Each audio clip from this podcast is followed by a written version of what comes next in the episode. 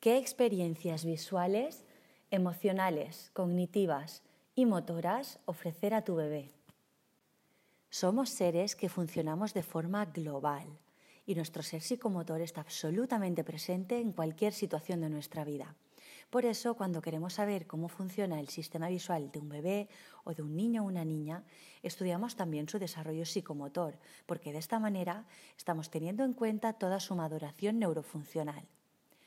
Existe una determinada secuencia madurativa del sistema nervioso central, de manera que en el momento del nacimiento solo funciona adecuadamente la parte más primitiva del cerebro, que es el tronco encefálico, encargado de regular el tono muscular y también de los automatismos, que son esos movimientos automáticos e inconscientes que aseguran la supervivencia del bebé.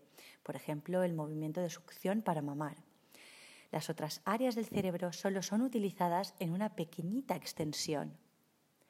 Este proceso madurativo que tiene lugar en la primera infancia, especialmente en los primeros años de vida, no ocurre por sí solo el cerebro necesita de la estimulación de todos los sentidos para ir aumentando la creación de nuevas redes neuronales que poco a poco vayan permitiendo la conexión de las capas superiores del cerebro, como los ganglios basales, que regulan el nivel de actividad y el equilibrio. También el sistema límbico, conocido por ser el regulador emocional. Y por último, el neocórtex, la capa superior, encargado de prestar atención, tener iniciativa y el control de los impulsos, entre otros. Ya te puedes hacer una idea de la cantidad de cosas asombrosas que ocurren en las cabecitas de los bebés, sobre todo durante los primeros meses de vida. Cada segundo cuenta y es fundamental acompañar todo ese proceso mágico que asegure una maduración ideal y completa. En un primer momento, la relación del bebé con su entorno es táctil, kinestésica, auditiva y postural. Esto quiere decir que las primeras experiencias que pueden ejercer una importante estimulación sobre él son las caricias, son los masajes, el contacto piel con piel tan importante, las palabras cariñosas que le podamos ofrecer, los cambios de posición y el movimiento al transportarlo, cuando lo llevamos en brazos o lo mecemos, y especialmente en la posición vertical. Un poco más adelante, sobre los cuatro meses, cuando empiece el bebé a poder manipular rudimentariamente algún objeto y empiece a llevárselo a la boca como otra forma de reconocimiento del entorno que lo rodea, es cuando tratará de adaptarse visualmente e irá poco a poco teniendo una percepción más nítida, con más detalle, comenzando desde las distancias más cortas. En esta fase sería interesante ofrecerle objetos de diferentes texturas, formas y durezas.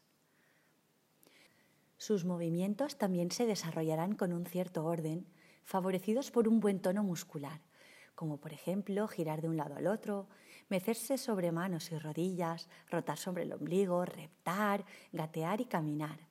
Estos patrones motores de movimiento son algunos de los pilares fundamentales para el desarrollo psicomotor y al hablar de desarrollo psicomotor me refiero también a los aspectos emocionales y cognitivos.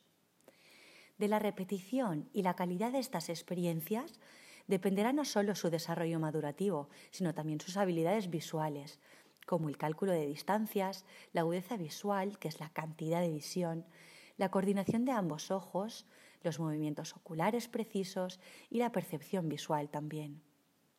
Cuanto más tiempo pase el bebé en el suelo, en posición boca abajo, mayores oportunidades tendrá para experimentar con su ser psicomotor, desarrollando numerosas experiencias emocionales, cognitivas y motoras que estimulen a su vez su sistema visual. Por ese motivo, la valoración de los automatismos y de los diferentes patrones motores en la consulta nos otorgan a los optometristas importantes referentes de cómo está funcionando a nivel madurativo un niño.